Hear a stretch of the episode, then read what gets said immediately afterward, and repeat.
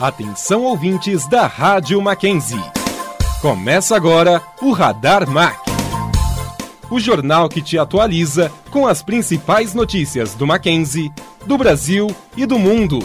Uma produção dos alunos de jornalismo em parceria com o Núcleo de Produção e Desenvolvimento Acadêmico da Universidade Presbiteriana Mackenzie.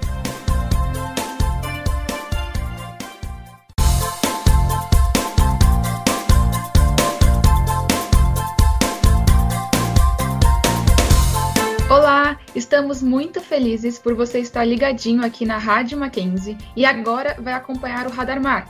Eu sou Bianca Machado e quem apresenta o programa de hoje comigo é a Carolina Trancoso. Olá, Carol! Olá, Bianca, e bom dia a quem nos acompanha. Hoje é quarta-feira, dia 16 de fevereiro de 2022. Sejam bem-vindos ao Radar Mac. Vamos para alguns destaques dessa semana o Brasil volta a registrar mais de mil mortes por dia por conta do coronavírus. E estudo associa que pacientes com deficiência de vitamina D tiveram 14 vezes mais de, chances de ter casos graves de Covid, em comparação com aqueles com níveis normais de nutrientes uma dose de reforço da vacina da Pfizer após as duas da Coronavac aumenta a eficácia contra infecções do coronavírus para mais de 92%. É o que mostra um estudo publicado pela revista Nature, o que reforça ainda mais a importância de se vacinar.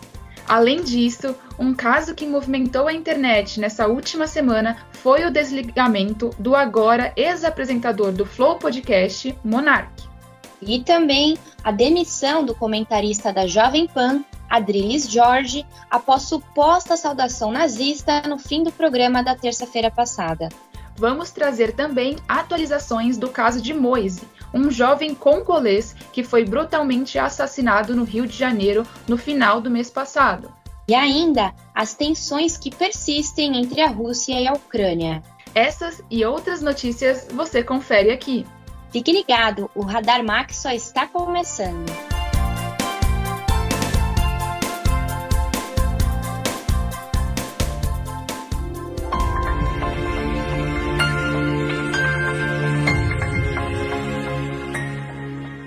Antes de começarmos essa edição do Radar Mac, queremos esclarecer que, por conta do avanço da variante Omicron e do aumento do número de casos da Covid-19, estamos seguindo as orientações do Mackenzie e estamos fazendo este programa gravado e de forma remota. Esperamos em breve estarmos de volta ao vivo nos estúdios da Rádio Mackenzie para poder interagir com você, nosso ouvinte. E já que estamos falando de pandemia, vamos ver as atualizações dessa última semana. Quem traz os detalhes é a repórter Lívia Almeida. O Brasil voltou a registrar mais de mil mortes por Covid. Na sexta-feira, dia 4, foram registradas 1.074 vidas perdidas. Esse é o maior número desde 17 de agosto do ano passado, quando mais de mil pessoas perderam a vida pela Covid-19. Na última sexta-feira, dia 11, o Brasil também superou a marca e registrou 1.121 mortes por Covid em apenas 24 horas. A média móvel de óbitos em decorrência da Covid-19 continua a subir e chega a um patamar superior a 800, o que não ocorria há cinco meses. Em comparação à média de 14 dias atrás, a variação foi de mais 56%, indicando tendência de alta nos óbitos decorrentes da doença. Ainda falando sobre a Covid, um estudo associa que pacientes com deficiência de vitamina D tiveram 14 vezes mais chances de ter casos graves de Covid em comparação com aqueles com níveis normais de nutriente. Segundo a análise, um nível mais baixo de vitamina D foi mais comum em pacientes com quadro grave, um pouco mais de 87%, do que em indivíduos com quadro leve ou moderado, cerca de 34%. Contudo, mesmo a vitamina D desempenhando um papel importante no sistema imunológico, não é o único fator que influencia um caso grave de Covid. Um outro estudo, agora feito pelos hospitais das clínicas, indicou que crianças que desenvolveram um caso grave de Covid ficaram com sequela cardíaca. As alterações foram observadas seis meses após a infecção. Por isso, o alerta vem para a necessidade de acompanhar a longo prazo as crianças que tiveram síndrome após a Covid. Caso essas alterações persistirem, pode levar a um aumento de risco de infarto e insuficiência cardíaca na vida adulta. Essa síndrome rara atinge uma a cada 3 mil crianças e jovens abaixo de 21 anos que contraíram a Covid-19. Isso ocorre devido a uma reação intensa do sistema imunológico para tentar combater o vírus e pode acometer vários órgãos vitais, como é o caso do coração. Lívia Almeida para o Radar MAC. Uma pesquisa publicada na revista Nature mostrou que uma dose de reforço da Pfizer para quem tomou as duas da Coronavac pode ser uma boa estratégia. Cientistas analisaram cerca de 14 milhões de pessoas para concluir o estudo, que mostrou bons resultados. Quem traz os detalhes é a Mariana Magalhães. Na quarta-feira, dia 9, dados publicados pela revista Nature mostraram que cientistas analisaram informações de 14 milhões de pessoas que foram extraídas do banco de dados do Ministério da Saúde. Através desta análise, foi possível concluir que uma dose de reforço da vacina Pfizer após as duas doses da Coronavac aumenta a eficácia contra infecções do coronavírus para 92,7%. De acordo com estudos anteriores da vacina Coronavac, que em comparação com não vacinados em um intervalo de duas semanas a um mês após a aplicação, a vacina tem uma eficácia de 55% contra a doença em casos graves de 82,1%. Mas acontece que depois de 180 dias, a eficácia da vacina contra a Covid-19 cai para 34,7% e em casos graves para 72,5%. O que o estudo publicado na revista Nature afirma é que até o momento a melhor estratégia encontrada e comparada às outras pesquisas é que um reforço com a vacina Pfizer melhora a taxa de eficácia contra o coronavírus para quase 93% e em casos graves para um pouco mais de 97%. Esta conclusão foi assinada por 14 pesquisadores das Universidades Federais da Bahia, UFBA, do Rio de Janeiro, UFRJ, da Universidade de Brasília, UNB, do Instituto Gonçalo Moniz, Fiocruz Bahia e da Universidade de Glasgow, no Reino Unido. As informações da pesquisa foram através de dados do Ministério da Saúde. Ademais, um outro estudo publicado em dezembro de 2021 no Reino Unido mostrou que a vacina Pfizer, como dose de reforço, gerou proteção de 70 a 75% contra a nova variante Ômicron. Os resultados dizem respeito aos casos sintomáticos da doença. Para chegar a este resultado, foram analisadas 581 pessoas infectadas com a variante Ômicron e que haviam completado o esquema vacinal com duas doses da vacina, utilizando o imunizante produzido pela Pfizer e pela AstraZeneca. Mariana Magalhães para o Radar MAC.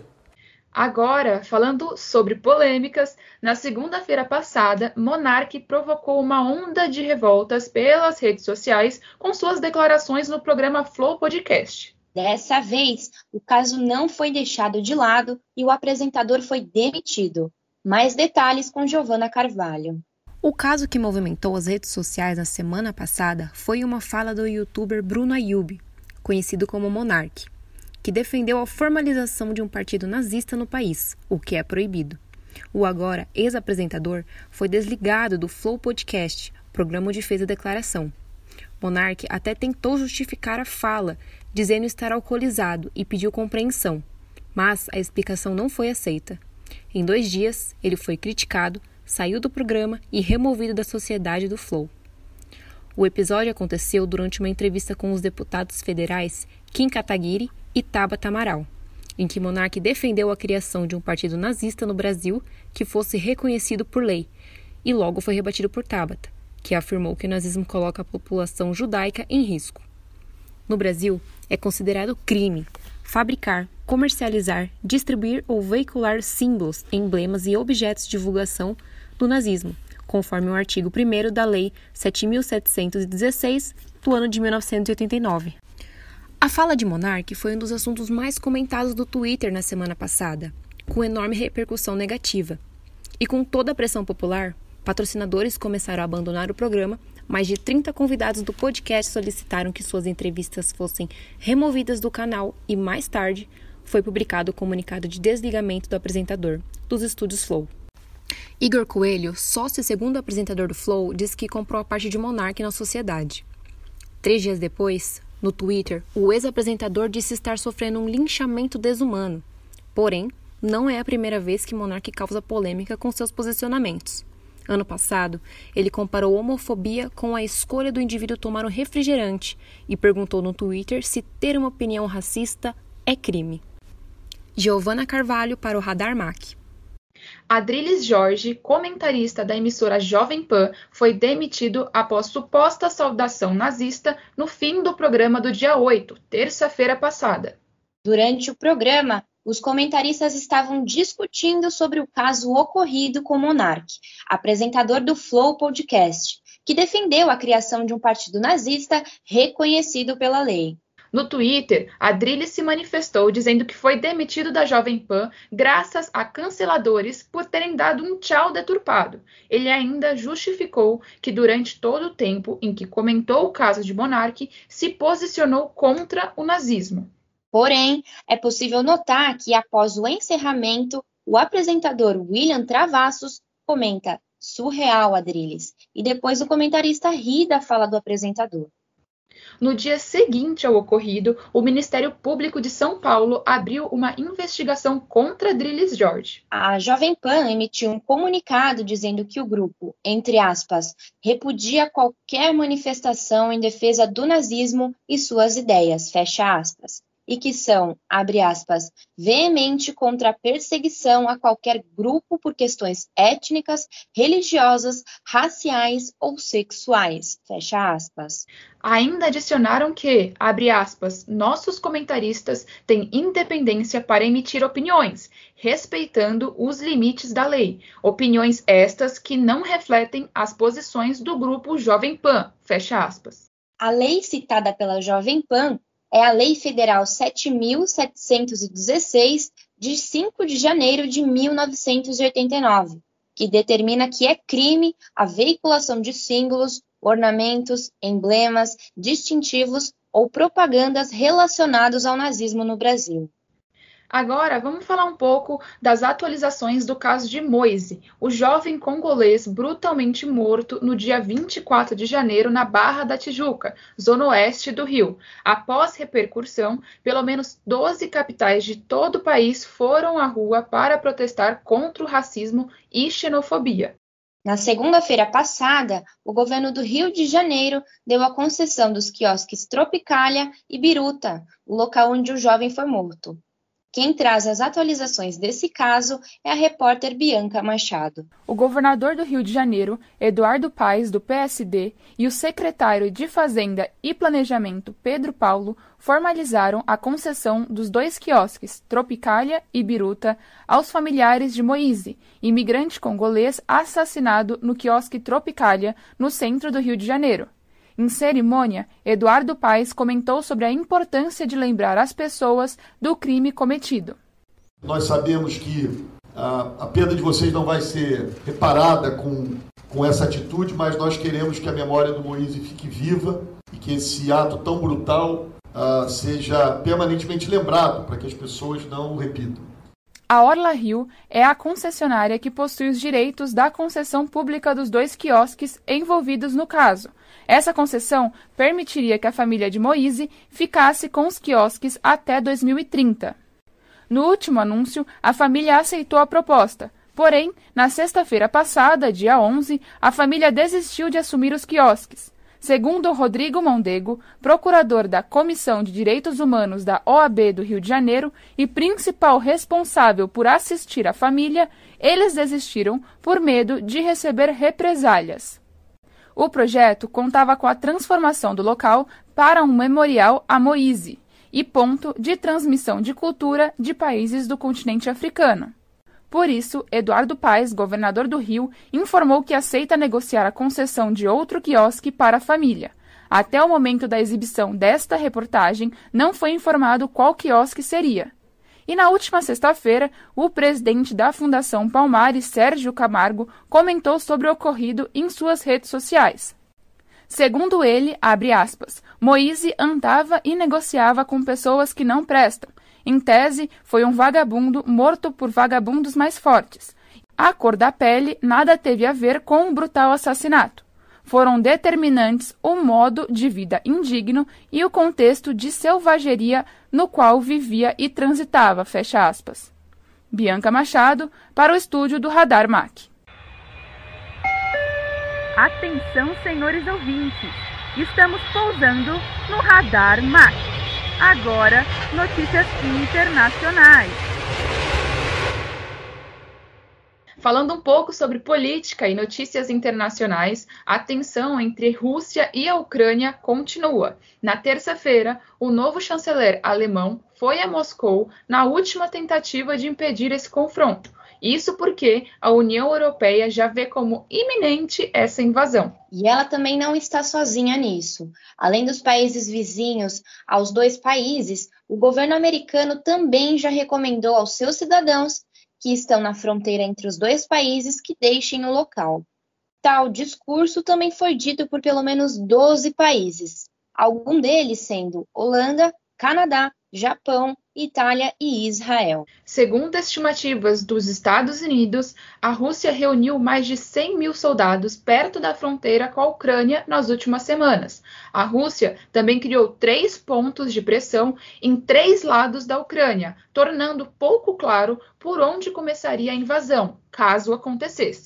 Enquanto não se sabe o momento exato da invasão e se tem poucas pistas das estratégias que foram dadas, medidas diplomáticas estão ocorrendo para tentar evitar a guerra.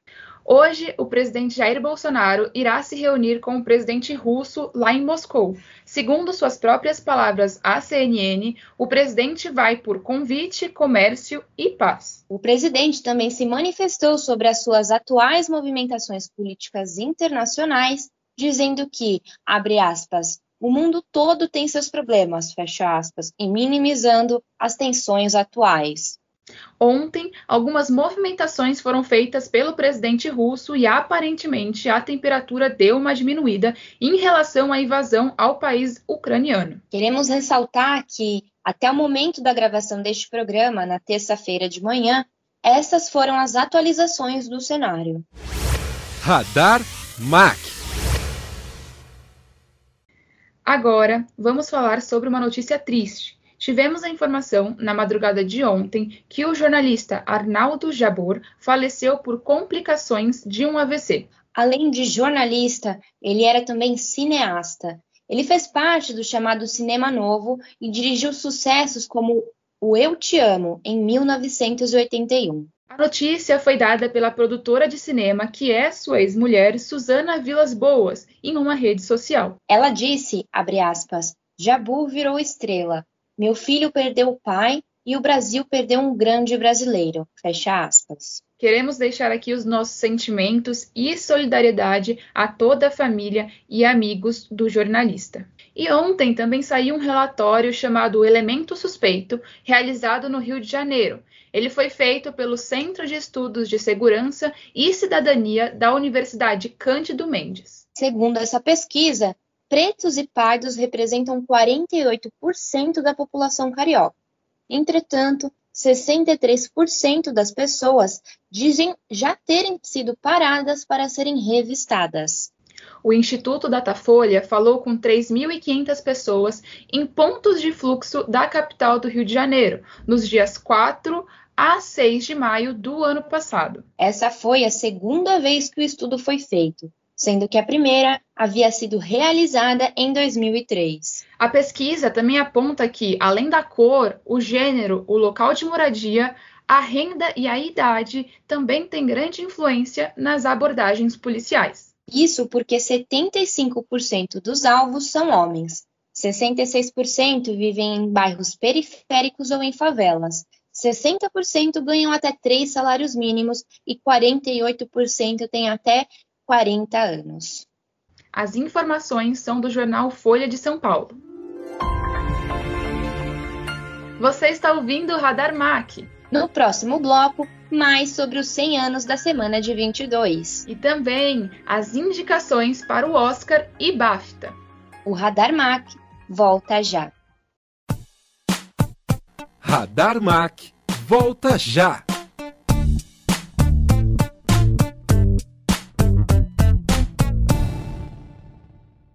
Rádio Mackenzie. Estudar é uma forma de ampliar horizontes. No Mackenzie, sempre é hora de aprender. Não importa se você é criança, adolescente ou adulto, porque aqui você sempre encontra educação de qualidade, do ensino fundamental à pós-graduação. Descubra o que o Mackenzie pode oferecer. Mackenzie, um mundo para você. Radar Mac está de volta.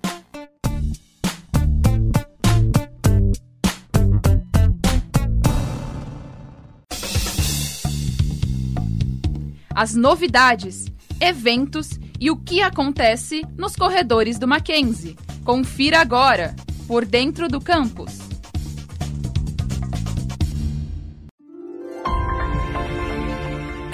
Depois de compartilhar suas vivências de imigrante nordestino em São Paulo, no livro Na Outra Margem, O Leviatã, lançado em 2018, o professor de literatura do curso de letras aqui do Mackenzie, Cristiano Aguiar, retoma as suas origens com o livro Gótico Nordestino. O livro foi apresentado em histórias que se passariam no Nordeste, influenciadas pela estética do gótico, do terror e dramas da família.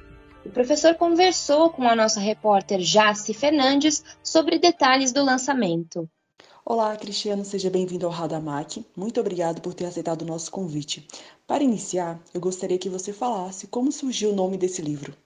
Eu senti que havia que eu estava voltando a escrever muito sobre o Nordeste, sobre Paraíba e Pernambuco, né, que são os estados onde eu vivi é, no Nordeste, e ao mesmo tempo eu queria aproveitar as influências do terror, do gótico, da literatura insólita e por isso que eu juntei os dois conceitos.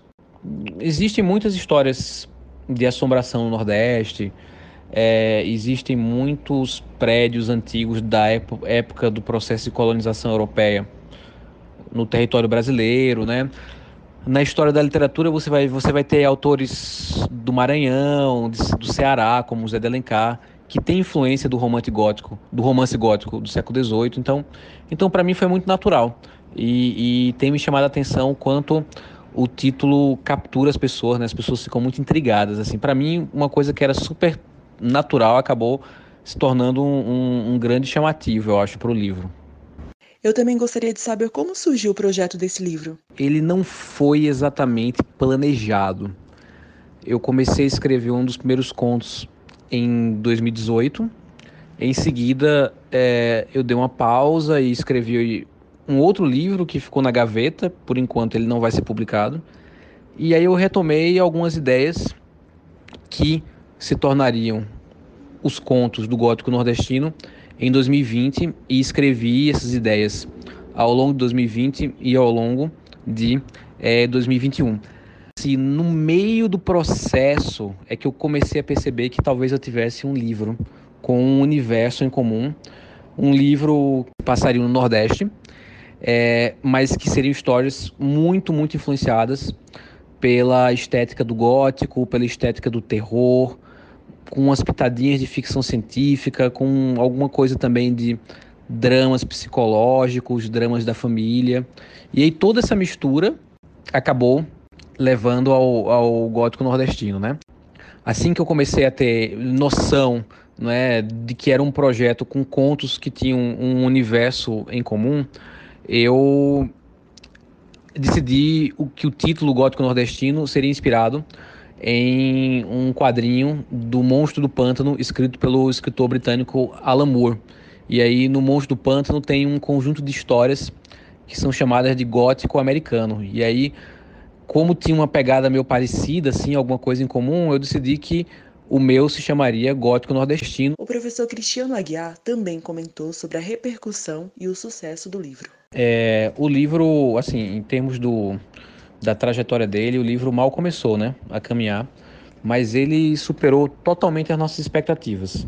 Ele está vendendo muito, muito bem, né, mais do que a gente imaginava, e ele tem tido muita, muita repercussão nas redes sociais, né? Tô, praticamente todo dia eu recebo alguma notificação, principalmente no Instagram, mas também no Twitter, é, de pessoas que leram o livro, que querem ler o livro, que gostaram do livro começaram a sair algumas reportagens, já saiu uma ou outra crítica do livro, uma ou outra resenha, E está previsto ainda outras coisas, né? Tem ainda algumas outras coisas na imprensa que vão sair.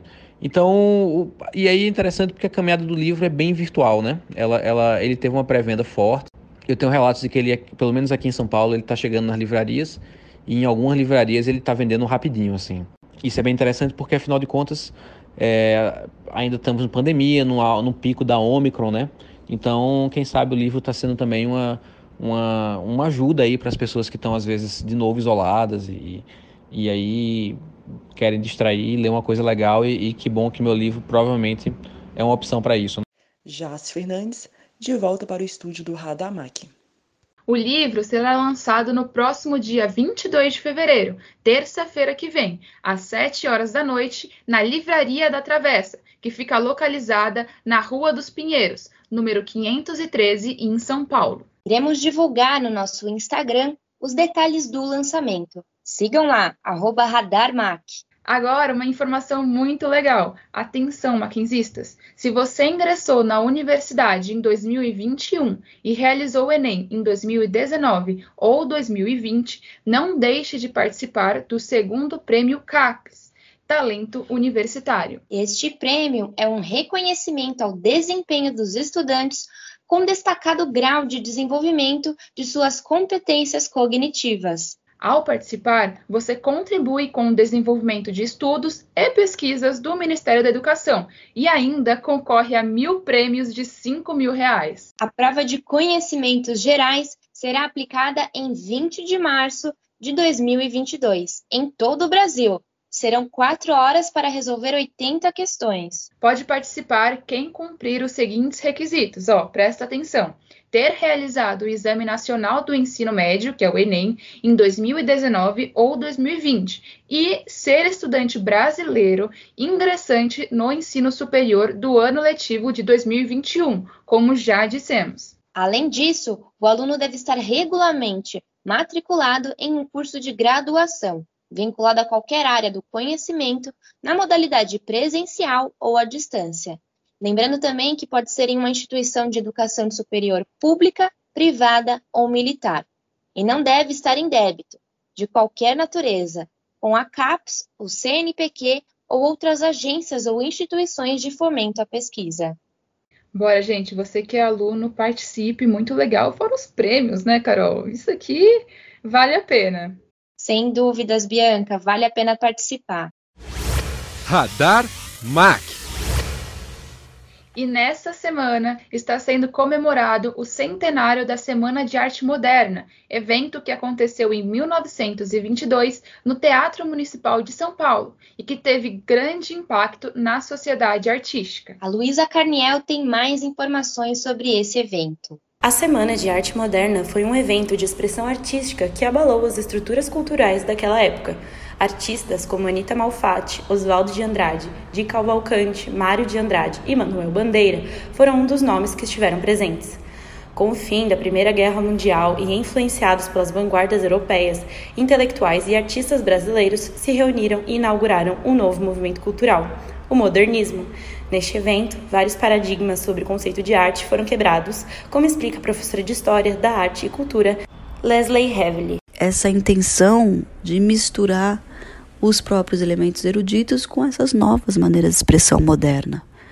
Porque a ideia, além de inovar nas linguagens artísticas, né, trazendo o moderno, era também uh, pensar em Brasil. Então, eles olharam para o Brasil e perceberam que muita coisa do Brasil mais genuína, mais autêntica não estava nas cidades grandes, porque nas cidades grandes estavam muito mais a questão de uma etiqueta francesa, né, de uma de um jeito até americano de se comportar, né, ou nesses dois essas duas culturas, mas que eles olhavam muito para o interior, né, onde tinha grupos onde a grande é, vida social industrial ainda não estava completamente dominada.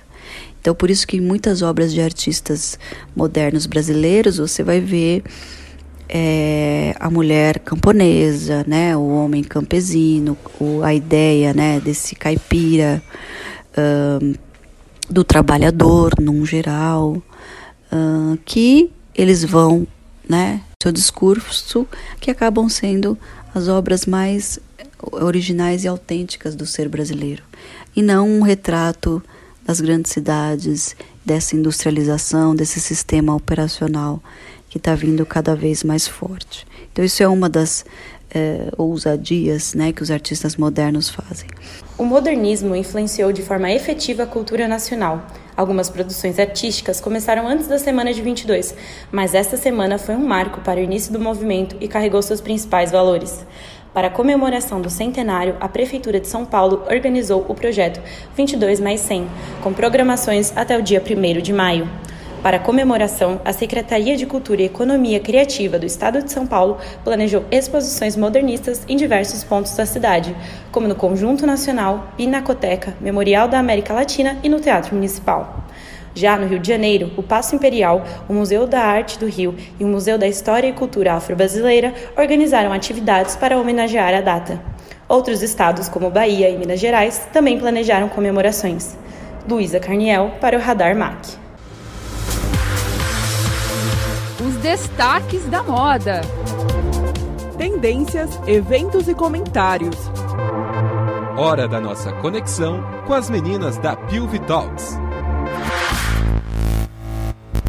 E ainda no espírito da semana de 22, a revista Vogue Brasil trouxe uma edição especial que celebra os 100 anos do evento que marcou a cultura brasileira. A Vogue Fevereiro traz em sua capa uma obra que revela a visão da construção e a atualização da identidade brasileira.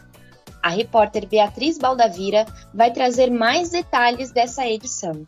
Em sua carta aberta para a edição de fevereiro da Vogue Brasil, Paula Mello, editora-chefe da revista, comenta sobre o papel da moda na sociedade, que vai além de apenas um guarda-roupa. Em suas palavras, a Vogue é um documento do tempo em que vivemos. Celebra a moda como cultura, está à frente de conversas e analisa o que é relevante. A Vogue Fevereiro celebra os 100 anos da Semana de 22 com uma belíssima obra de arte estampada em sua capa, trazendo assim a moda em sua essência cultural histórica, política e social. Elia Almeida foi a jovem talentosa escolhida para realizar a pintura que estampa a capa. Uma das jovens artistas plásticas mais talentosas desta geração, já teve suas obras expostas em Paris e na Pinacoteca de São Paulo. Unindo sensibilidade à sua visão, Eliane trouxe para a edição uma obra que reflete a construção e a atualização da identidade brasileira propondo uma estética que busca celebrar a história do feminismo negro, a obra estampa intelectuais como Conceição Evaristo, Carolina Maria de Jesus, Beatriz Nascimento, Maria Auxiliadora da Silva e Djamila Ribeiro. A Vogue Fevereiro já está disponível na loja virtual do Instagram e nas bancas. Beatriz Baldavira, da equipe do POV Talks, para o Radar MAC. E não podemos falar sobre moda e não mencionar o New York Fashion Week, certo, Carol? Exatamente. Fevereiro é um mês em que as grifes apresentam suas coleções de outono e inverno na Semana de Moda de Nova York. Nossa repórter Nicole Gargalaca traz mais informações sobre o que está acontecendo no mundo da moda. A mais conhecida dentre todas as semanas de moda já começou lá em Nova York. A New York Fashion Week foi a primeira semana de moda, dando origem mais tarde às outras semanas.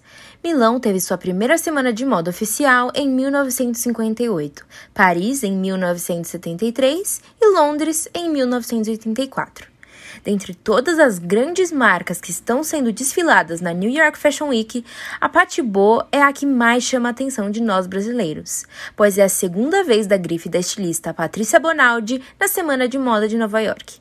Este momento também marca a entrada da Patibô no CFDA, que nada mais é do que uma associação comercial sem fins lucrativos das mais famosas e importantes agências de moda dos Estados Unidos, e assim reforçando o seu processo de internacionalização.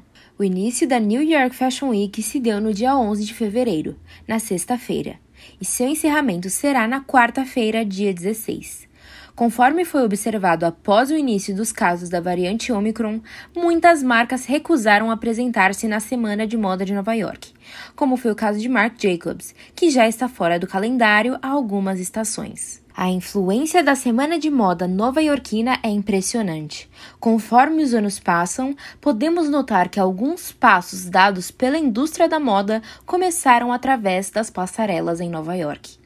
Nicole Gargalaca, da equipe do POV Talks, para o Radar MAC. Nossa, Carol, hoje tem muito assunto sobre moda, hein?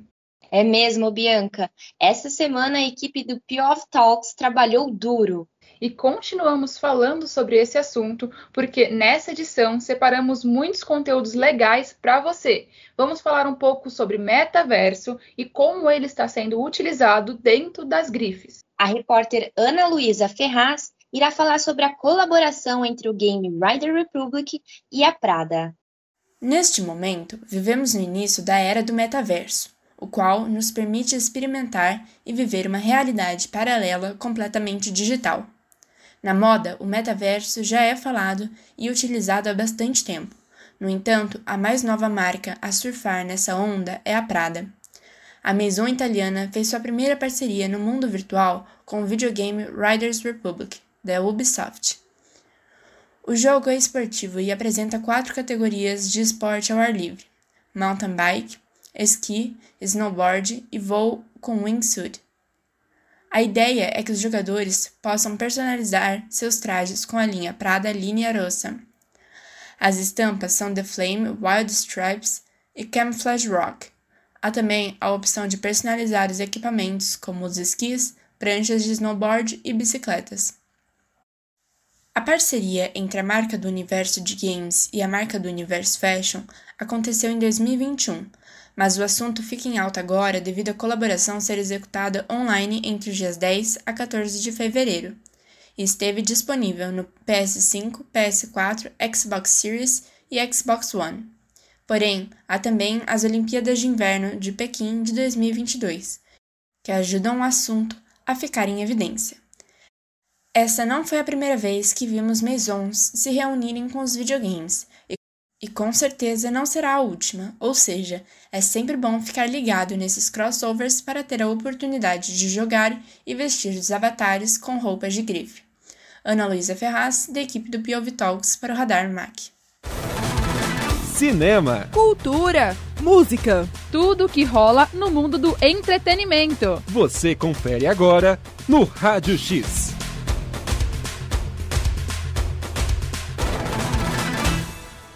Agora falando sobre a família real mais conhecida do mundo que acaba de celebrar um grande marco para, para a monarquia britânica. Sete décadas após assumir o trono, a Rainha Elizabeth II comemora o seu jubileu de platina. O aniversário de 70 anos do reinado acontece agora em fevereiro. Porém, a grande celebração está prevista somente para junho. A repórter Beatriz Baldavira traz as informações sobre esse grande evento. No dia 6 de fevereiro, a Rainha Elizabeth II comemorou seu jubileu de platina, tornando-se a primeira monarca britânica a completar 70 anos de reinado. Sete décadas depois de assumir o trono aos 25 anos de idade, a rainha já aconselhou 14 primeiros ministros, se reuniu com 13 presidentes americanos e se mostrou uma figura inabalável durante diversas crises vividas pelo país. Embora o aniversário do reinado tenha ocorrido neste mês, a grande celebração do marco está prevista apenas para os dias 2 a 5 de junho, época do verão europeu. Este não será o primeiro jubileu celebrado por Elizabeth. A rainha comemorou em 1977 seu jubileu de prata, em 2002 o de ouro e em 2012 o de diamante, e neste ano celebra o jubileu de platina. O que sabemos até agora é que durante este feriado de quatro dias deve ocorrer o tradicional desfile da família real, que termina com o show da Força Aérea Real quando a família se reúne na varanda do Palácio de Buckingham. E terminando a celebração, ocorrerá um almoço com a rainha no jardim do palácio, onde 1.400 cidadãos britânicos se juntarão à família real. Até os grandes dias, devem ocorrer algumas ações sociais que celebram o jubileu da rainha. Entre elas está uma competição culinária que propõe a descoberta de uma nova sobremesa dedicada a Elizabeth e uma ação que incentiva o plantio de árvores. Beatriz Baldaveira para o Radar Mac a Academia de Artes e Ciências Cinematográficas de Hollywood anunciou no dia 8 de fevereiro a lista de indicados da maior premiação dos cinemas. Você conhece, né, Carol? É o famoso Oscar que todo mundo curte. Com certeza, Bianca. E este ano o prêmio será entregue em 23 de março e conta com 23 categorias. Pois é, e em março vai também rolar outra cerimônia de premiação dos cinemas, que é o BAFTA. E quem nos conta mais sobre esses eventos é a repórter Lahane Guariente. Segundo especialistas, o favorito da 94ª edição do Oscar Melhor Filme do Ano é Ataque dos Cães, dirigido por Jane Campion, também indicada a melhor direção. Caso a diretora neozelandesa ganhe a condecoração, ela será a terceira mulher na história a conquistar este feito. Além disso, a diretora de fotografia Ari Wagner também pode fazer história, tornando-se a primeira mulher a ganhar o prêmio de melhor direção de fotografia em 93 anos de cerimônia. Ataque dos Cães lidera as indicações, competindo por 12 estatuetas, seguido por Duna, que compete por 10. Este ano, o Oscar possui um grande número de novatos competindo pelos troféus. Kristen Stewart estreia na premiação por seu papel de Princesa Diana no longa Spencer, concorrendo ao prêmio de melhor atriz ao lado de veteranas, como Nicole Kidman e Olivia Colman. A categoria de melhor atriz coadjuvante também possui novatas na premiação, Ariana DeBose, de Amor Sublime Amor, e Kirsten Dunst, de Ataque dos Cães. O filme Drive My Car, de Ryusuke Yamaguchi, é a primeira produção japonesa indicada ao prêmio de melhor filme do ano. O longa também concorre às categorias de melhor diretor, melhor roteiro adaptado e melhor filme estrangeiro. Denzel Washington, indicado a melhor ator por seu papel de Macbeth no longa A Tragédia de Macbeth, conquistou sua décima indicação ao Oscar, tornando-se o ator negro com maior número de nomeações. Se vencer o prêmio este ano, acumulará três estatuetas.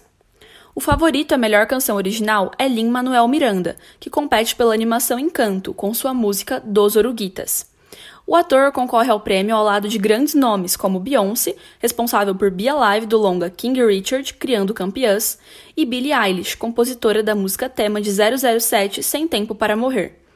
Além do Oscar, acontece em 13 de março a cerimônia do BAFTA, sigla de British Academy Film Awards, a maior premiação de cinema do Reino Unido. A produção com maior número de indicações é Duna, concorrendo a 11 estatuetas, incluindo a de melhor filme. Além disso, outro destaque, assim como no Oscar, é Ataque dos Cães, que concorre a oito estatuetas. Lahane Guariente para o Radar MAC. E continuando sobre esse clima de, de, cinema e tudo mais, com a estreia de Pânico 5, que rolou dia 13 de janeiro nos cinemas brasileiros, uma teoria sobre o primeiro filme da franquia volta à tona. O roteirista e a protagonista do filme falam sobre a suposição dos fãs. Quem nos dá mais detalhes desse papo também é a repórter Lahane Guariente. Após 25 anos do primeiro filme Pânico ter sido lançado, os fãs ainda teorizam sobre a possibilidade dos assassinos Billy e Stu serem um casal gay. O roteirista do primeiro filme e atual produtor da franquia, Kevin Williamson, afirma que os personagens foram inspirados nos assassinos da vida real, Nathan Froddental Leopold Jr. e Richard Albert Loeb, que mataram Bob Franks apenas para ver se conseguiriam cometer o crime perfeito. O produtor, que também é gay, revela: é meio homoerótico no sentido de que esses dois caras mataram alguém só para saber se conseguiriam se safar, e uma das razões que poderia fazer alguém seguir esse plano é estar secretamente apaixonado por aquela pessoa. Se você pesquisar sobre os dois, pensará: ok, é o mesmo de Billy e Stu. Neve Campbell, que interpreta a famosa Sidney Prescott, afirma em entrevista ao Pride Source que acredita na teoria dos fãs sobre o casal. A atriz ainda acrescenta que Stu poderia estar secretamente apaixonado por Billy, que aproveitou de tal sentimento para manipulá-lo a ajudar a cometer os assassinatos a Paramount confirmou uma nova sequência para a franquia. As gravações de Pânico 6 começam ainda em 2022. Lahane Guariente, de volta para os estúdios. E já que a gente está comentando sobre essa nessa edição sobre metaverso, a gente não pode deixar de lado os NFTs, né? Exatamente, Bianca. Hoje a repórter Bruna Matos vai comentar um pouco sobre o que significa essa sigla e como ela está sendo utilizada hoje em dia. Muito tem se falado sobre NFT nos últimos meses, mas afinal, o que é isso? Em uma tradução livre, a sigla NFT significa tokens não fungíveis, o que significa que ele tem valor e características únicas, não podendo assim ser substituído por algo da mesma espécie. Presente dentro do cenário de criptomoedas e blockchain, os tokens não fungíveis funcionam como um certificado digital que determina a originalidade e a exclusividade de bens digitais. Exclusividade essa que torna o NFT bem valioso. Em outras palavras, NFTs são uma forma de demonstrar propriedade sobre um ativo digital. O grande boom dessa nova tecnologia foi no universo da arte, onde muitas obras de arte estão sendo representadas e vendidas pelo NFT. Porém, qualquer coisa pode ser um NFT. Uma imagem, áudio, vídeo, um nome de domínio, ingressos para shows, álbuns de música, ativos digitais no jogo, entre outros. NFTs são negociados em marketplaces que funcionam como vitrines, onde investidores ou colecionadores deixam seus tokens expostos para receberem ofertas de compra e vendê-los. Existem muitos marketplaces, inclusive dentro de jogos. É possível comprar e vender NFTs. Em 2021, os NFTs movimentaram cerca de 130 bilhões de reais. Eu sou Bruna Matos para o Radar Mac. As emoções do esporte. A análise equilibrada da partida. Também é pauta do Radar Mackenzie. Começa agora o Giro Esportivo Arquibancada Mac. Chegou aquela hora da gente saber o que está rolando nos campeonatos esportivos. É a hora do boletim Arquibancada MAC. E hoje quem traz os destaques é o Lucas Rios. Fala rapaziada, os telespectadores do Radar Mac, como é que vocês estão? Vocês estão bem? Final de semana cheio de jogo bom, hein? Vamos falar um pouco sobre o Mundial de Clubes? Então vamos lá, o Palmeiras continua sem gritar sou campeão mundial. A equipe brasileira perdeu por 2 a 1 do Chelsea. O jogo foi levado na prorrogação, mas infelizmente os brasileiros não levaram. Os gols foram de Lukaku, Havertz e Rafael Veiga. O Palmeiras dá adeus, mas sai de cabeça erguida. Eles sabem que fizeram um jogo digno. Próximo confronto será contra a Ferroviária de Araraquara, quarta-feira, às 7 horas da noite, válido pelo Campeonato Paulista. Falando um pouco sobre o seu rival, Corinthians, líder do Grupo A, busca o seu técnico. O nome ainda continua sendo Vitor Pereira, mas os valores ainda assustam. Ele vai jogar amanhã, dia 16, quarta-feira, contra o São Bernardo, às 9h30. Novidade é a possível titularidade do meia William. Sobre o Santos, o Peixe está em segundo no grupo D, atrás do Bragantino. Jogou agora no domingo, vencendo por 2 a 1 a equipe do Ituano. Próximo confronto é na quinta-feira, às 17 contra o Mirassol. Agora sobre o São Paulo, São Paulo conseguiu sua segunda vitória no ano, vencendo por 2 a 1 a Ponte Preta de virada. Jogão, tá? Próximo jogo é na quinta, às 9h30 contra a Inter de Limeira. Bom, Champions League. The Champions! É isso mesmo. Essa semana já vamos voltar aos jogos da Champions, oitavas de final. Isso mesmo. Terça-feira, às 17 horas, teremos PSG e Real Madrid. Todos os dois times terão seus jogadores à disposição. A novidade é o Neymar, mas infelizmente ele deve começar no banco de reservas. No mesmo horário, teremos Sporting e Manchester City. A equipe inglesa não contará com Gabriel Jesus, Walker e Grealish. Já na quarta, às 17, confronto entre Salzburg e Bayern de Munique. E no mesmo horário, às 17 horas, também teremos um jogaço Inter de Milão e Liverpool. Bom, vamos falar um pouquinho agora sobre a final do Super Bowl? O Rams venceu de virada a equipe do Bengals por 23 a 20, encerrando um jejum de 22 anos sem um título, agora possuindo dois títulos de Super Bowl. NBA. Bom, não sei se vocês viram, mas James Harden foi para o Philadelphia. Exatamente.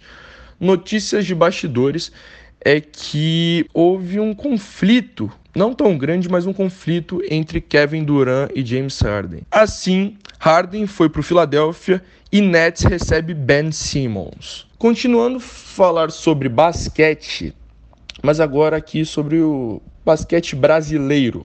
Flamengo foi campeão intercontinental. A equipe bateu de frente o Burgos da Espanha por 75 a 62.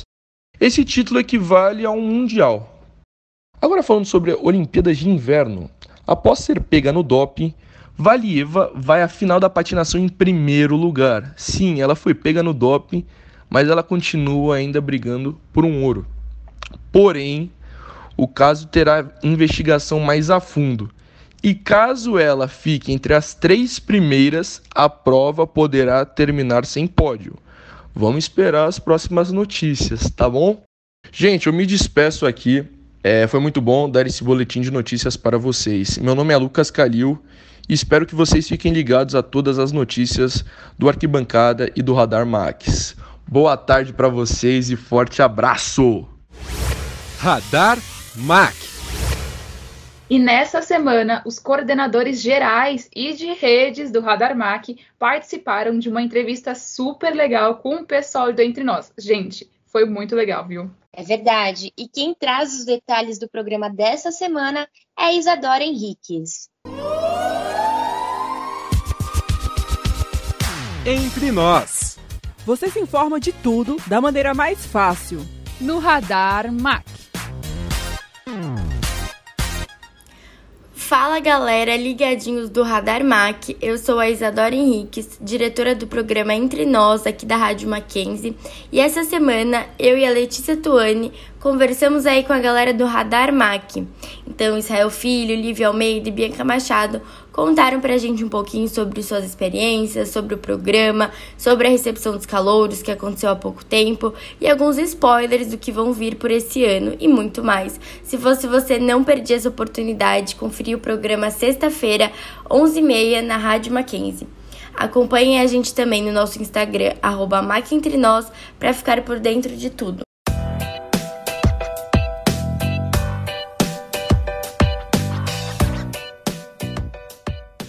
Agora vamos para um assunto que o pessoal tava esperando. Gente, foram depois de dois anos, os bichos do Mackenzie vão poder festejar a sua entrada na universidade. Como é de praxe, os bichos possuem uma festa direcionada só para eles, com convidados mais que especiais. Convidados mais que especiais. Vamos falar sobre eles, né, Carol? Vamos deixar. Vamos, depois de dois anos, o pessoal quer saber quem é que vai estar no Mac Bichos. Vamos lá. Nesse ano, esse ano vai contar com artistas como Gustavo Mioto, MC Drica, LS e muito mais. Pois é, e o evento vai rolar no dia 18 de março no Complexo Canindé. E para quem segue a gente lá no Instagram, já tá sabendo da novidade. O lote virou, mas no Radar Mac você compra com o valor do preço antigo. Olha isso, Carol, olha isso. É isso mesmo, Bianca, é isso mesmo. Entra lá no Instagram, RadarMac, e adquira já o seu ingresso com um desconto super bacana. Não esqueça de compartilhar o link com seus amigos e bichos. O Pedro Risso, do DACAN, diretório acadêmico de comunicações e letras aqui do Mackenzie e responsável pela organização da festa, gravou um recado convidando você, ouvinte do Radar Mac, para ir lá para o Mac Bichos. Fala galera, tudo bom? Eu sou o Pedro aqui do Dacan e venho aqui convidar vocês para o nosso próximo evento, o Macbichos Candyland. É, o evento vai acontecer no dia 18 de março, das 10 da noite até as 8 da manhã. Vai contar com Gustavo Mioto, MC Drica, LS, DJ Roca e outros DJs mais.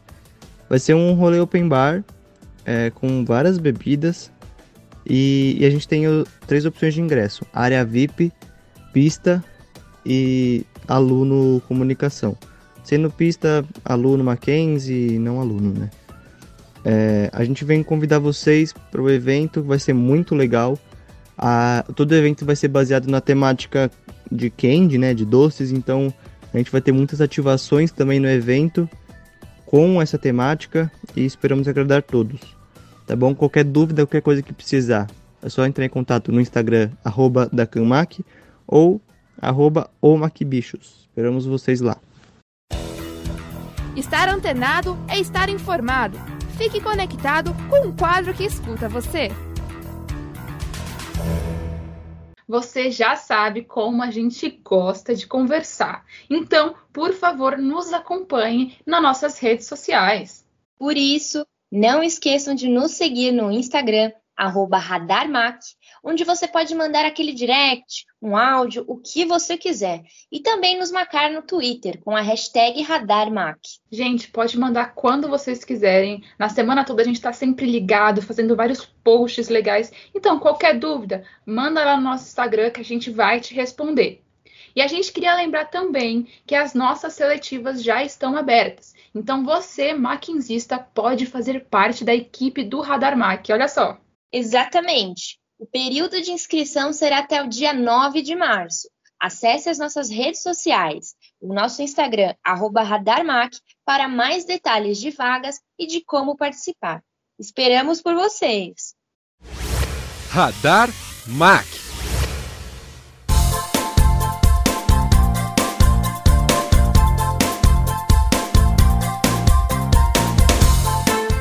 E antes de encerrar, queremos agradecer a você que nos acompanhou até aqui. Agradecimentos especiais ainda a toda a equipe do Radar Mac, da Rádio Mackenzie e o Núcleo de Produção e Desenvolvimento Acadêmico da Universidade Presbiteriana Mackenzie. O Radar Mac está ficando por aqui. A edição de hoje logo mais estará disponível no YouTube e no Spotify. E não deixe de seguir nossas redes sociais, arroba Radar Mac quarta-feira da semana que vem, estaremos de volta no mesmo horário, às 11h30 da manhã. Até lá! Obrigada aí pela companhia. Carol, muito obrigada pela parceria também. E até mais, galera! Obrigada, Bianca. Eu quem agradeço. E até mais, pessoal! O Radar Mackenzie é uma produção dos alunos de jornalismo em parceria com o Núcleo de Produção e Desenvolvimento Acadêmico da Universidade Presbiteriana Mackenzie. Produção executiva Rádio Web, Doni Paruti. Supervisão do professor Vanderlei Dias. Radar Mac. As notícias do Mackenzie, do Brasil e do mundo, aqui na Rádio Mackenzie.